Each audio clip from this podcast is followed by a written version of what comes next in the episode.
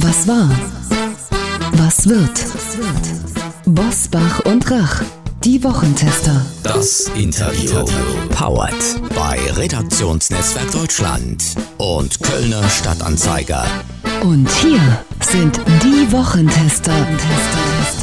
Wolfgang Bosbach und Christian Rach. Hallo und herzlich willkommen, Christian Rach hier aus Hamburg. Hallo auch von Wolfgang Bosbach aus Bergisch Gladbach. Sie hören eine Interviewfolge der Wochentester mit der FDP-Verteidigungsexpertin Marie-Agnes Strack-Zimmermann. Wie kann Putins Krieg gegen die Ukraine beendet werden? Und wie groß ist die Gefahr eines Weltkrieges jetzt in dieser Folge? Heute zu Gast bei den Wochentestern Marie-Agnes Strack-Zimmermann, FDP-Verteidigungsexpertin und Spitzenkandidatin für die Europawahl. Was musste sie sich schon alles an Kritik anhören? Und das vor allem, wie ich es selbst äh, dieser Woche als Gast bei Sandra Maischberger erlebt habe, weil sie hart für ihre Position eintritt und keinen Raum für Geschwafel des politischen Gegners freigibt. Umso härter muss es sie treffen, wenn ihr Bildvize Paul Ronsheimer Feigheit vorwirft und über sie schreibt, in Talkshows laut, im Parlament kleinlaut. Dieser Bildkommentar erschien Mitte Januar diesen Jahres, als sie einen Antrag der Union für Taurus Flugkörper nicht unterstützen wollte. Warum sie nun doch dafür ist, das fragen wir Marie-Agnes Strack-Zimmermann, Verteidigungsexpertin der FDP. Herzlich willkommen bei den Wochentestern. Ich grüße Sie herzlich und danke für die Einladung. Frau Strack-Zimmermann, erst feige bei der Union, jetzt mutig gegen Scholz. Was hat Sie denn in den vergangenen Wochen so umgestimmt? Oder hat man Sie damals nur falsch verstanden? Nein, ähm, also ich lasse mich jetzt nicht von Schlagzeilen in irgendeiner Form in die eine oder andere Richtung schieben. Ich glaube, so gut kennt mich jeder. Äh, die Tatsache war, dass die Union in einem äh, gewissermaßen einen Antrag, Taurus zu liefern, aufgesetzt hat auf den Bericht der Wehrbeauftragten. Also sozusagen aus der Hüfte geschossen kam und einen Tagesordnungspunkt nutzte, der damit gar nichts zu tun hat. Und dieses Stöckchen darf man natürlich hinhalten, aber über sowas springe ich nicht. Was aber im Gegensatz zu seiner Zeit heute anders ist, dass wir seinerzeit gesagt haben, dass wir gemeinsam mit SPD und Grünen und die Freien Demokraten einen Antrag stellen wollen anlässlich des zweiten Jahrestages der russischen Invasion in die Ukraine und das haben wir gemacht, das haben wir jetzt vorgelegt. Übrigens ein ausgesprochen guter Antrag, viele Punkte, auch mit Visionen, was kommt nach dem Krieg, Aufbau der Ukraine, was können wir tun. Ich glaube allerdings, wenn ich das kurz sagen darf, zentral auch in diesem Antrag ist, dass wir wollen, dass die Ukraine gewinnt und dass sie perspektivisch neben der Mitgliedschaft der Europäischen Union auch Mitglied der NATO wird. Das ist nämlich in Deutschland durchaus, wir erinnern uns auch in der Vergangenheit abgelehnt oder anders diskutiert worden. Lange Rede, letztendlich haben wir dann verhandelt. Nochmal, das ist ein sehr guter Antrag. Das Thema Taurus wurde umschrieben ähm, in dem man eben nochmal erklärt hat, dass es um ein weitreichendes Waffensystem sich handelt, was auch hinter der Front sozusagen zum Einsatz kam. Das war der Situation geschuldet, dass unsere Partner äh, explizit den Terminus Taurus nicht in dem Antrag haben wollten. Das ist so, wenn man gemeinsam einen Antrag macht. Ist jetzt auch nicht wirklich erstaunlich. Die Union hat jetzt einen weiteren Antrag gestellt, wo eben der Taurus explizit genannt wird. Und deswegen habe ich mich entschieden, sowohl unserem Antrag, der nach wie vor sehr, sehr gut ist, ich wiederhole mich ungern, zu, äh, zuzustimmen, aber in diesem Fall auch der Union, weil ich glaube, dass wir dieses Kind jetzt auch mal beim Namen nennen müssen. Und natürlich immer, wenn Sie von weitreichenden Waffensystemen sprechen, ähm, da kann man den Mars 2 Raketenwerfer nennen, da kann man einiges nennen, aber allein darüber zu diskutieren, was ist denn jetzt gemeint, ist natürlich sehr, sehr schwierig. Und ähm, deswegen habe ich mich dazu entschlossen, nicht entweder oder, sondern sowohl als auch. Das mag ungewöhnlich sein, das macht aber nichts. Die ganze Lage ist ungewöhnlich und deswegen werde ich diesen Schritt gehen. Haben Sie die Sorge, dass man Ihnen vorwirft, mit Ihrer Haltung die Autorität des Bundeskanzlers zu beschädigen, der ja die Lieferung von Taurus Marschflugkörpern nach wie vor ablehnt? Nein, also das wird wahrscheinlich, das Kanzleramt wird das wahrscheinlich so interpretieren. Das ist mir aber ziemlich egal, weil wir alle im Parlament sind selbst, sind selbstständig und frei gewählte Abgeordnete und nicht zwingend der ausführende Arm der Exekutive, also des Kanzleramtes. Und das zwischen Regierung und Kanzleramt beziehungsweise zwischen Parlamentariern diskutiert wird, ist nun Gott sei Dank so alt, wie unsere Demokratie alt ist. Ähm, und insofern ist das, glaube ich, eine Erklärung, die ich gerade versucht habe rüberzubringen. Die ist in sich schlüssig. Sie entspricht meiner Überzeugung. Sie hat auch etwas mit meiner Glaubwürdigkeit zu tun, dass ich zwei Jahre wirklich darum ringe, alles der Ukraine zukommen zu lassen, neben humanitär und wirtschaftlicher Hilfe eben auch Waffen, ja auch schwere Waffen, damit sie diesen Überfall der Russen überlebt und diesen Krieg gewinnt. Und da kann man natürlich immer darüber diskutieren, was schickt man. Und ich gutiere natürlich auch, dass ein Kanzler und alle anderen auch sich Gedanken machen, ist das, macht das mehr Sinn, macht das weniger Sinn? Darum geht es gar nicht. Es geht darum, dass wir über etwas diskutieren seit Monaten. Und das Schlimme ist, wir haben das ja schon mit den Panzern gemacht. Und es ist ja nicht so, äh, dass die Putins dieser Erde ihre Hände in den Schoß legen und gucken, auch was passiert da, sondern diese lange Diskussion führt ja dazu, dass die russische Armee sich darauf einstellt. Bei den Panzern war es so, die haben dann über Jahre, äh, besser gesagt über Monate, haben die dann äh, über viele Kilometer, hunderte von Kilometern Gräben ausgehoben, vollgepackt mit Minen, so dass ein möglicher Angriff mit Kampfpanzern eben dadurch erschwert wurde. Und deswegen sind diese Dauerdiskussionen sind zwar demokratisch gut und transparent, aber wenn es um Geschwindigkeit geht, also auch den Gegner zu überraschen, ist das natürlich Gift. Wenn Sie jetzt sagen Geschwindigkeit und Überraschen, da muss ich jetzt ein Wort von Frau Wagenknecht, Sarah Wagenknecht zitieren, die nennt diese Anträge und vermutlich die handelnden Personen dann kriegsbesoffen. Das heißt also, Betrunkener hat ja eigentlich in der Regel kaum eine Geschwindigkeit. Deswegen mal die Frage an Sie, sind Sie kriegsbesoffen? Diese Ausführung von Frau Wagenknecht habe ich mir abgewöhnt zu kommentieren. Frau Wagenknecht gehörte auch zu der Fraktion, die unmittelbar bevor Russland angegriffen hat, äh, immer wieder betont hat, das macht Putin nicht, der kommt gar nicht auf die Idee, warum soll der das machen, die in einer Talkshow äh, auch äh, mal so am Rande gesagt hat, ja, Vergewaltigungen sind nicht schön, gehören aber zum Krieg dazu, kann man bei Hart aber fair letzten Jahres sich alles live und in Farbe anhören. Also diese Kommentierung ähm, lasse ich sein. Aber ich glaube, man muss den Wagenknechts dieser Welt mal klar machen, was in dieser Ukraine passiert. Da wird gemordet, da wird vergewaltigt, da wird verschleppt, da wird gefoltert, da werden Kriegsgefangene werden kastriert, um das mal ganz deutlich zu sagen. Und deswegen ist keiner hier besoffen, sondern möglicherweise die, die das einfach nicht sehen wollen. Und ähm, insofern sehe ich das relativ entspannt. Wir sind ja in einem freien Land.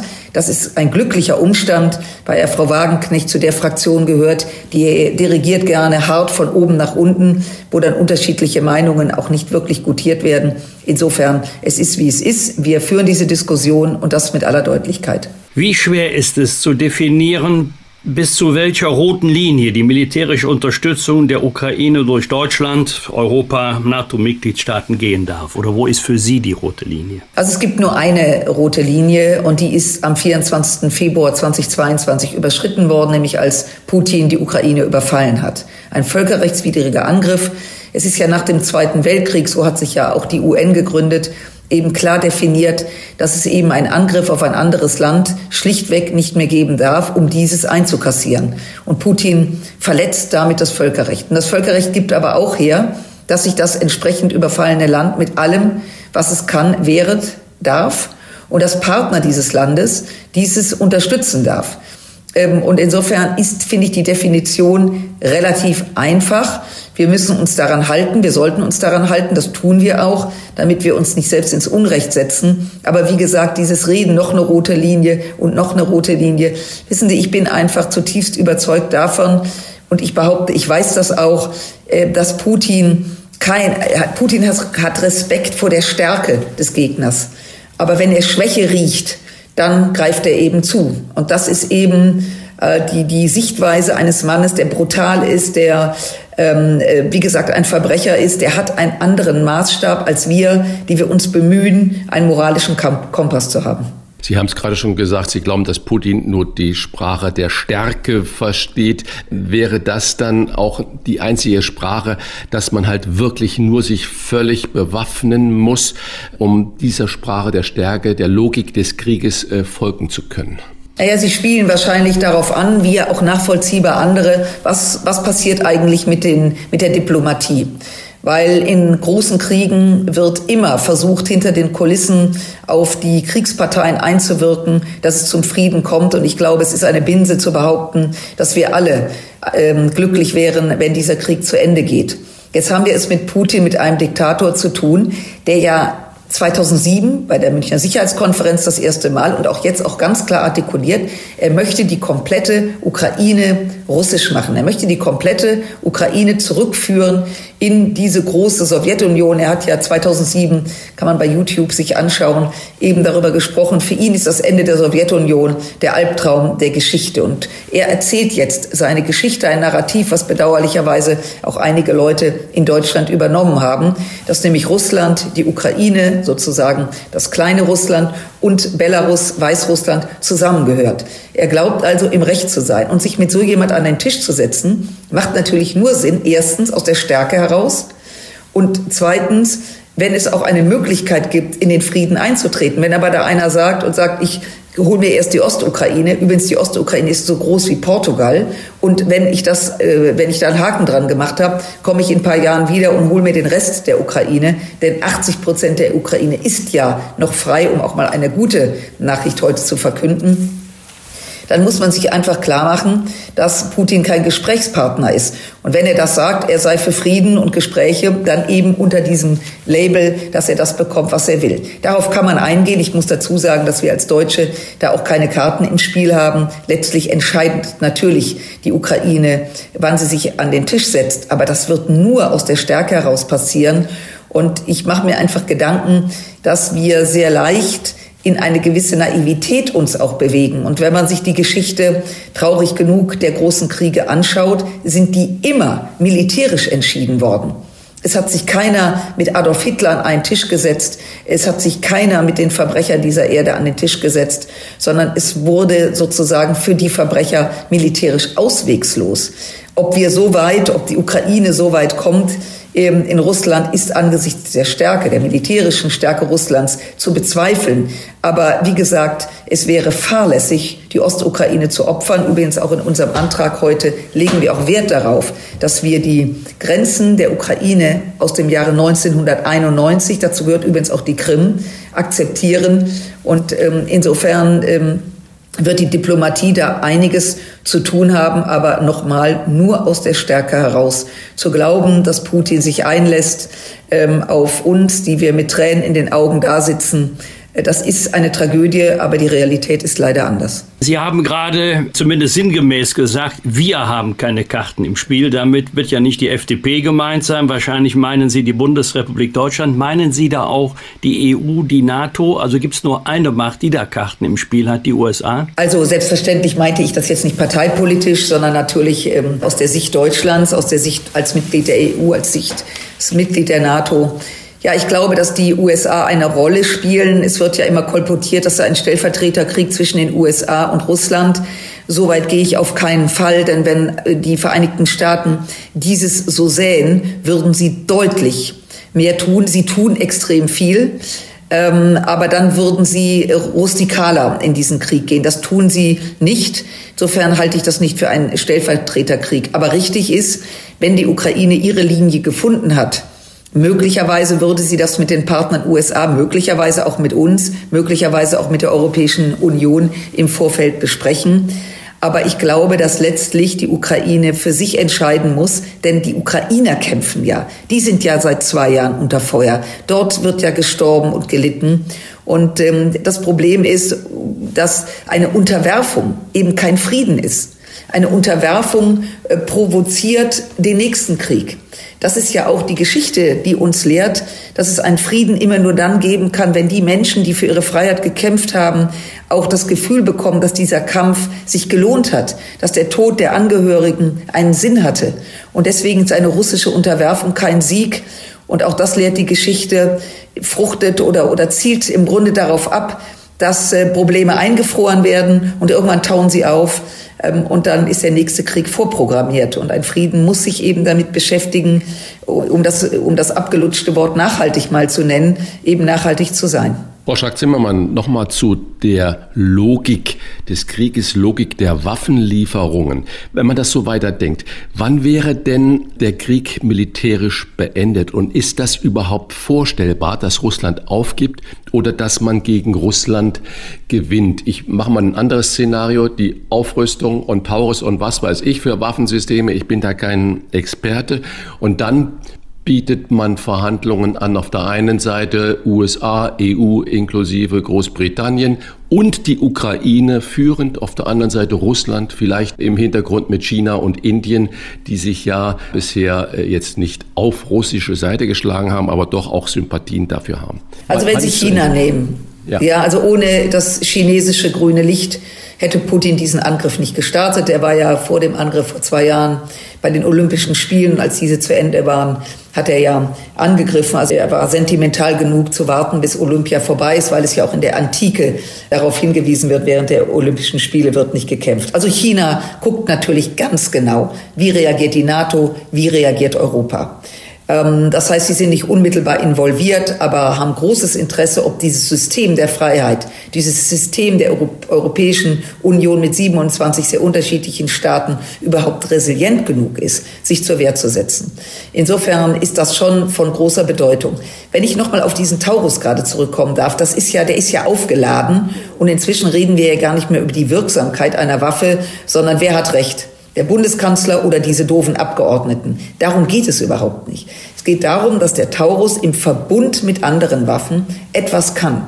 Er kann hinter den feindlichen Linien das zerstören, was von hoher Relevanz ist, nämlich da, wo die Waffen gehortet werden von den Russen, dort, wo die Waffen abgeschossen werden. Das heißt, er kann so wirken, dass Russland ein massives logistisches Problem hat, die Ukraine jeden Tag mit Raketen und äh, Drohnen zu bekämpfen. Dafür ist er da. Und äh, wenn ich immer höre, das ist kein Gamechanger, natürlich nicht, weil alles mit allem zu tun hat, aber er ist ein wesentliches Momentum. Dafür wurde er übrigens auch gebaut in den 70er Jahren, anzugreifen, um einen Angriff zu verhindern. Er wurde gebaut in den 70er Jahren äh, aus, dem, aus der Sicht der NATO, dass man sozusagen den Warschauer Pakt angreift, wenn man sieht, dass dort auf den Flughäfen ein Angriff auf die NATO vorbereitet wird. Und deswegen macht dieses ähm, System so Sinn. Das ist also, aber inzwischen, wie gesagt, kann man kaum noch fachlich darüber reden, weil bei jedem gibt es direkt eine emotionale Welle, sei es dafür, sei es dagegen. Und ich finde das sehr bedenklich, weil es geht ja hier nicht um unsere Emotionen und ob einer sauer ist oder beleidigt oder ähm, irgendwie verschnupft. Es geht ja darum, was passiert gerade in der Ukraine. Und Ihre Frage zu beantworten, kann man gewinnen diesen Krieg? Also ich bin immer der Meinung, dass man erstmal davon ausgehen muss, ja, wir, wir, die westliche Welt, ist daran interessiert, dass die Ukraine diesen Krieg gewinnt, weil machen wir uns nichts vor. Wenn, wenn dieses Verhalten von Putin Erfolg hat, dann werden wir in zwei, drei Jahren den nächsten Angriff äh, sehen, dass er nämlich, wenn er sich sozusagen seine Armee auch wieder aufgefrischt hat, den Westen der Ukraine versucht zu bekommen. Er wird versuchen, Georgien und äh, Moldau unter sich äh, zu bringen. Da gab es ja bereits Angriffe. Und er wird auch sich nicht davor scheuen, das Baltikum anzugreifen. Das wird ja immer so abgetan, das wird er nicht. Er versucht ja jetzt schon können Luftwaffenbeobachtungen sehen, dass russische Flugzeuge, Aufklärungsflugzeuge wie vorletzte Woche über Rügen kreisen, also unser Luftraum verletzen. Das machen die natürlich, um zu gucken, wie schnell reagiert die NATO. Reagiert sie überhaupt?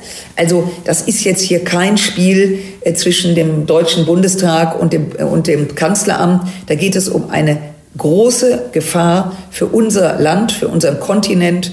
Und darauf schaut jetzt eben auch China sind wir bereit, wirklich unsere Freiheit zu verteidigen. Das ist für manche Leute vielleicht sehr abstrakt, aber wenn wir in andere Länder gehen, wo es keine Freiheit mehr gibt, oder in die Ukraine gehen, wo Menschen kämpfen, dass sie frei bleiben und unter keinen Umständen von Russland besetzt werden, dann wird einem vielleicht die Dimension dieses Krieges auch für uns gewahr. Katharina Barley, die SPD-Spitzenkandidatin für die Europawahl, hat in einem Interview sogar über das Thema Atomwaffen für eine europäische Armee nachgedacht. Denken Sie auch darüber nach? Ja, das Thema ist plötzlich vor zwei Wochen hochgeploppt. Frau Bahle hat es gesagt. Ich war da offen gestanden sehr überrascht darüber, weil dass wir uns darüber Gedanken machen angesichts der möglichen Situationen, veränderten Wahlsituationen in den Vereinigten Staaten, wie weit werden uns die Vereinigten Staaten an der Seite stehen im Bündnis in den zukünftigen Dekaden, das wissen wir alles nicht.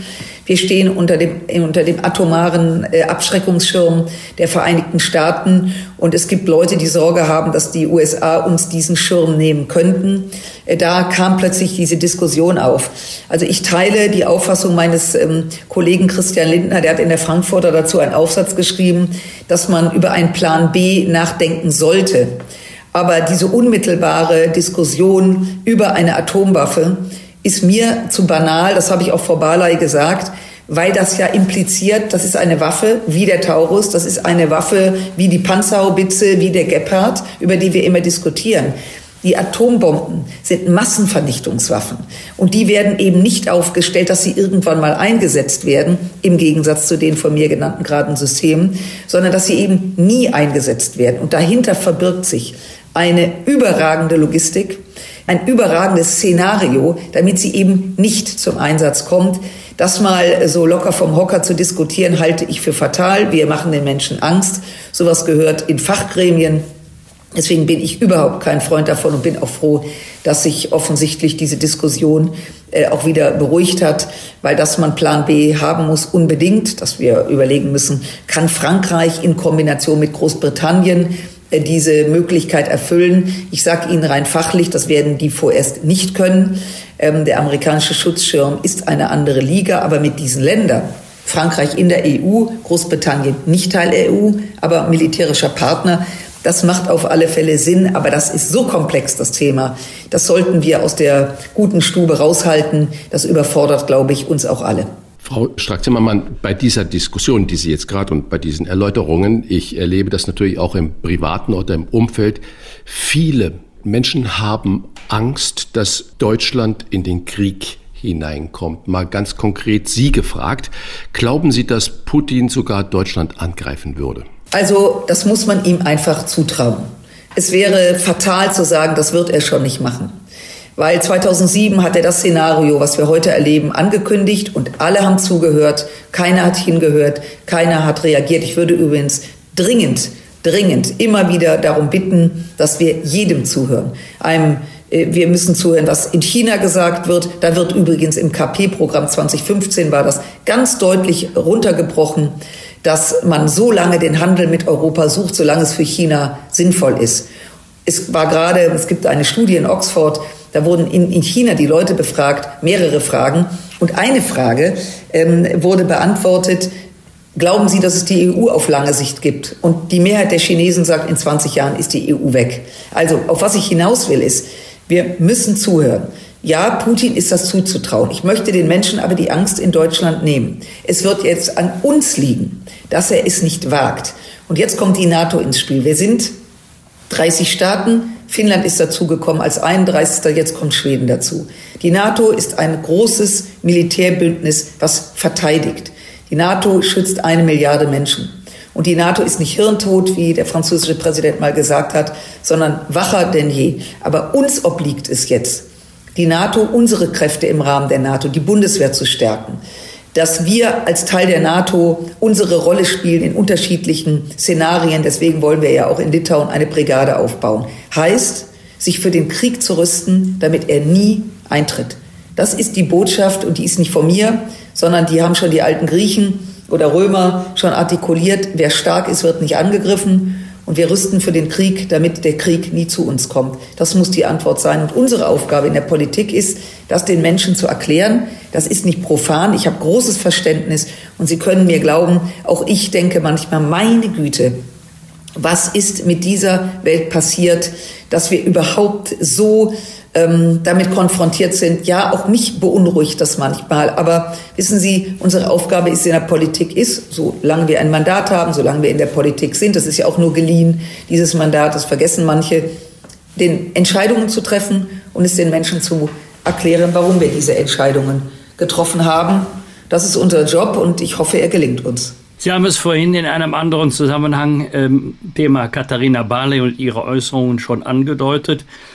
Wir wissen im Moment nicht, was kommt, sollte Donald Trump Präsident werden. Möglich ist ja auch, dass er jetzt im äh, innerparteilichen Wettbewerb mehr nach innen argumentiert als an die Weltöffentlichkeit nach außen. Aber womit rechnen Sie, falls er also außenpolitisch erneut US-Präsident werden sollte? Oder was ist zu befürchten? Ja, das ist natürlich ähm, eine schwierige Frage. Sie haben völlig recht, es ist ja noch völlig unklar. Er hat erst zwei Vorwahlen gewonnen, aber die Wahrscheinlichkeit, dass er nominiert wird, ist groß. Wir müssen aber auch, bevor ich Ihre Frage beantworten, klar sehen, dass auch wenn Joe Biden wieder Präsident wird, was ich hoffe, dass die Demokraten diese Wahl gewinnen, dass auch dann sich einiges verändern wird. Die Amerikaner haben unvorstellbar viele Schulden, um die 3,5 Billionen Dollar. 750 äh, Milliarden an Schuldenzinsen müssen sie jedes Jahr aufnehmen. Dann haben sie noch mal 750 Milliarden, um die eigene Armee und die eigene Rüstung ähm, in Form zu halten. Das heißt, 1,5 Billionen nehmen die in die Hand für Schuldenzinsen und Sicherheit, haben aber nur Einnahmen von roundabout 3,5 Billionen. Heißt, dass der Spielraum auch seitens der Vereinigten Staaten ähm, in Europa zu wirken, ganz, ganz stark eingeengt ist. Und das wird die Administration Joe Biden genauso beschäftigen wie Donald Trump. Die Frage wird sein, will sich Trump zurückziehen? Ich kann Ihnen das nicht wirklich sagen. Da gibt es ja viele Militärs. Und äh, die werden ihrem Präsidenten schon klar machen, was das bedeutet, die Hand von Europa zu nehmen. Ich erinnere mich, dass Trump ja auch mal angezeigt hat, dass alle Amerikaner äh, nach, äh, aus, aus Deutschland abgezogen werden. Und da haben die Generäle hier, die Amerikaner, gesagt, ja, ja, wir prüfen mal. Also nach dem Motto, Präsidenten kommen und gehen und wir bleiben. Und da ist bis dato nichts passiert. Aber wir müssen natürlich immer damit rechnen, weil der Mann ist komplett unberechenbar, dass er irgendeinen Irrsinn befehligt. Er hat ja auch auf die Frage, ob er Diktator werden wolle, geantwortet, nur am ersten Tag. Heißt, 24 Stunden kann er eine Unterschrift nach der anderen setzen. Und dann hätten wir ein Problem. Und deswegen ist es wirklich wichtig, an die Freundschaft nicht nur zu glauben, sondern sie zu pflegen mit den Vereinigten Staaten und gleichzeitig als Europäer viel, viel, viel stärker zu werden.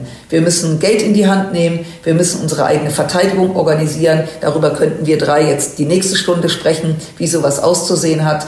Aber der, der, der Moment ist gekommen, wo wir wirklich europäisch denken müssen und uns nicht darauf verlassen können, wenn hier Probleme gibt, dann lösen die Amerikaner das schon für uns. Dann weg von der amerikanischen Wahl, die ja noch lange nicht entschieden ist, hin zur Europawahl. Sie sind ja Spitzenkandidatin für die FDP. Und wenn ich mir jetzt das gesamte Gemenge in Europa mal anschaue und auf ein mögliches Ergebnis der Europawahl spekuliere, wie groß glauben Sie, ist die Gefahr eines Rechtsrucks in Europa und was würde das für den Zusammenhalt der EU bedeuten? Also man soll ja nicht unken und das Dramatische schon sehen, man darf aber auch nicht naiv sein. Wir sehen in ganz Europa und ja äh, schlimmerweise ähm, in, in Deutschland auch, wo ja äh, die AfD, ich nenne die gerne die, ähm, der, den Albtraum Deutschlands, definitiv nicht die Alternative, äh, sehr stark geworden sind. Und das äh, haben andere Länder uns ja schon vorgemacht, wenn sie nach Frankreich oder Italien schauen. Also dass die Gefahr, dass diejenigen ins Europaparlament einziehen, die letztlich das Europaparlament auflösen wollen, also die kommen sozusagen in die Hütte rein, um sie dann von innen anzuzünden, das ist ja äh, schon dramatisch genug. Und diese Gefahr muss man mitdenken. Und deswegen wird es unsere Aufgabe sein, in der Bundesrepublik und hoffentlich auch bei unseren Partnern in den anderen Ländern, die Demokraten stark zu machen. Also viele Menschen zu, äh, mobilisieren, zur Wahl zu gehen. Das ist nicht irgendeine Wahl. Über die Hälfte der Gesetze wird in Europa gemacht, sodass wir die radikalen Kräfte, übrigens auch die Linken, dazu gehört auch äh, die vorhin genannte Frau Wagenknecht, dass wir diese Parteien klein halten. Und das können wir nur, indem Demokraten Demokraten mobilisieren. Also, dass wir qua Masse eben äh, diese Parteien klein halten. Denn wenn die Demokraten nicht zur Wahl gehen, dann werden natürlich äh, diese Parteien entsprechend groß werden. Also das wird jetzt unsere Aufgabe sein, dass jeder äh, an die Wahlurne geht, um das Problem zu lösen. Alexei Nawalny war ja für viele ein Hoffnungsträger für ein anderes Russland. Sehen Sie jemanden, der seinen Platz einnehmen könnte? Nein, das kann ich nicht wirklich beurteilen. Ich glaube, dass er ein Ausnahmeoppositioneller war, der sich ja auch entwickelt hat erst in diese Rolle. Er ist ja, nachdem er vergiftet worden ist in Berlin, freiwillig zurückgegangen in das Russland, von dem er wusste, das hat er auch immer angekündigt, dass er weiß, dass der Tag kommen wird, wo man ihn umbringt. Er hat das artikuliert, er hat vor zwei Jahren ein, gab es, gab es ähm, eine, äh, eine, also so einen Bericht über ihn, eine Dokumentation in einem amerikanischen Sender. Und äh, da waren seine letzten Worte äh, so ungefähr, dass ähm, das Böse dann Erfolg hat, wenn eben gute Menschen nichts tun. Und er hat die Leute aufgefordert, eben nicht untätig zu bleiben. Also er war sich der Gefahr und der Endlichkeit ähm, seines Lebens bewusst. Und es wird mit Sicherheit solche Menschen geben, ähm, ganz sicher. Es waren ja auch viele, viele, viele Russen sehr mutig, haben Blumen hingelegt mit dem Erfolg, dass sie jetzt an die Front eingezogen werden, dass sie im Gefängnis sitzen. Also die, die Blumen hingelegt haben, waren ja unglaublich mutig. Und natürlich wird es da den einen oder anderen geben, der möglicherweise dieses Charisma, diesen Mut hat. Aber ich könnte Ihnen keinen Namen nennen und machen wir uns nichts vor. Wir sind alle keine Helden. Wenn es um das Leben geht, müssen Sie sich vorstellen, dass Nawalny in der, in, in, in, im Norden von Sibirien saß, unter, unter brutalsten Umständen gequält wurde, mit Kälte und Hitze. Ähm, und sowas zu ertragen, das ist schon, wie gesagt, Helden gibt es wenig und ich glaube nicht, dass wir das ertragen würden. Und deswegen wird die Zahl derer, äh, überschaubar sein. Aber mit Sicherheit wird es den einen oder anderen geben, der diese Stärke hat. Ich wiederhole das jetzt mal im Moment mit meinen Worten. Sie haben vorhin zumindest sinngemäß gesagt, also Frieden ist ja mehr als die Abwesenheit von Krieg. Können Sie sich eine Situation vorstellen, wo weder Russland ein Ziel erreichen kann, noch die Ukraine die komplette Befreiung des Landes, sodass es einen Stillstand gibt, der nur noch Opfer kostet auf beiden Seiten? Naja, vorstellbar ist das natürlich alles. Ich habe mir viel größere Sorge, dass irgendwann dieser Konflikt eingefroren wird, weil so reagiert die Welt im Grunde immer. Aber machen wir uns nichts vor, wenn Sie heute irgendein fieses Butterbrot, ein vergammeltes einfrieren, und sie tauen es in 20 Jahren wieder auf, dann bleibt es ein fieses Butterbrot.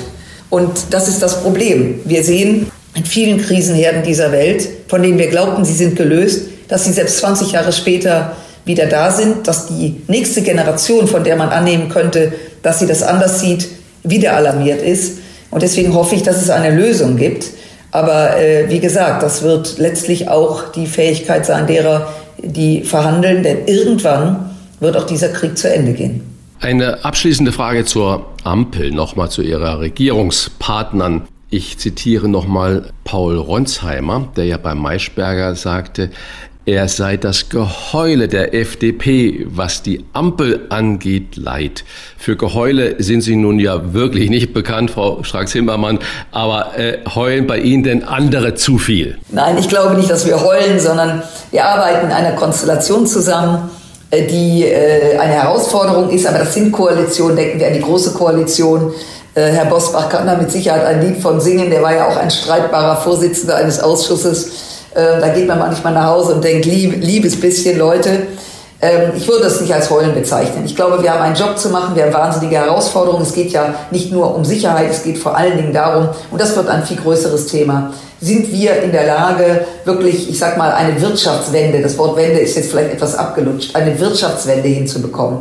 Weil, wissen Sie, wenn wir diese Wirtschaft nicht in die Gänge bekommen, äh, wenn wir nicht ähm, Unternehmen unterstützen, erfolgreich zu sein, dann wird es diesem Land schlechter gehen. Und wenn es diesem Land wirtschaftlich schlechter geht, werden wir auch weniger für Sicherheit tun können, für äußere Sicherheit. Und die innere Sicherheit wird auch strapaziert, weil wenn die Menschen Angst bekommen, äh, die Angst, dass sie ihr, ihren Wohlstand verlieren, Angst, ähm, dass alles nicht mehr so rund läuft, werden wir auch, das haben wir ja auch schon, auch in der inneren Sicherheit ein großes Problem haben. Das heißt, ähm, da werfe ich jetzt mal den Ball zurück. Wir haben ein, Chancen, wir haben, wir haben ein, ein, ein Chancenfreiheitsgesetz äh, auf den Weg gebracht. Das hakt jetzt im Bundesrat, weil die größte Oppositionspartei, die CDU, ähm, die uns vorwirft, wir täten nichts, ist an der Stelle blockiert. Also ich glaube, dass wir bei den elementaren Dingen, eine Seite Wirtschaft, andere Seite Sicherheit, deutlich mehr in der Demokratie zusammenarbeiten sollten. Ich appelliere da auch an die Opposition. Es gibt einfach Dinge, ähm, so wie wir das bei Corona auch gemacht haben, aus der Opposition heraus, dass wir am Anfang natürlich an der Seite der Regierung standen und ich wünschte mir, dass das die CDU-CSU macht, losgelöst, dass man in der Opposition natürlich die Regierung grillen darf, macht ja auch Freude. Aber ich glaube, die Lage ist so herausfordernd, dass ich an der Stelle mir wünschen würde, dass ähm, hier keiner heult, wo auch immer. Ich glaube auch in der SPD und bei den Grünen ähm, ist manchmal die Laune nicht bestens und ähm, ich höre auch das Geheule in der CDU. Also vielleicht ähm, äh, stellen wir das ein, wobei ich das mit dem Heulen mehr der Bildzeitung geschuldet sieht, die natürlich auch gerne mit solchen Vokabeln hantiert. Vielen Dank für diese klaren Worte zum zweiten Jahrestag. Ich finde das keine gute Bezeichnung. Zweiter Jahrestag ist eigentlich in der Regel was Schönes. Dieses schrecklichen russischen Angriffs auf die Ukraine und für den Ausblick, liebe Frau Strack-Zimmermann, wie eine Lösung des Konfliktes aussehen könnte. Danke für das Gespräch. Ich danke Ihnen ganz herzlich. Bosbach und Rach. Im Internet diewochentester.de. Das waren die Wochentester, das Interview mit Unterstützung vom Kölner Stadtanzeiger und dem Redaktionsnetzwerk Deutschland. Wenn Sie Kritik, Lob oder einfach nur eine Anregung für unseren Podcast haben, schreiben Sie uns auf unserer Internet- und auf unserer Facebook-Seite. Fragen gerne per Mail an kontakt@diewochentester.de. Wenn Sie uns auf einer der Podcast-Plattformen abonnieren und Mitglied im Wochentester Club werden, freuen wir uns ganz besonders. Alle Informationen zum Wochentester Club erhalten Sie im Internet auf www.diewochentester.de. Danke für Ihre Zeit. Was war? Was wird? Wolfgang Bosbach und Christian Rach sind die Wochentester. Ein maßgenau Podcast. Powered bei Redaktionsnetzwerk Deutschland und Kölner Stadtanzeiger.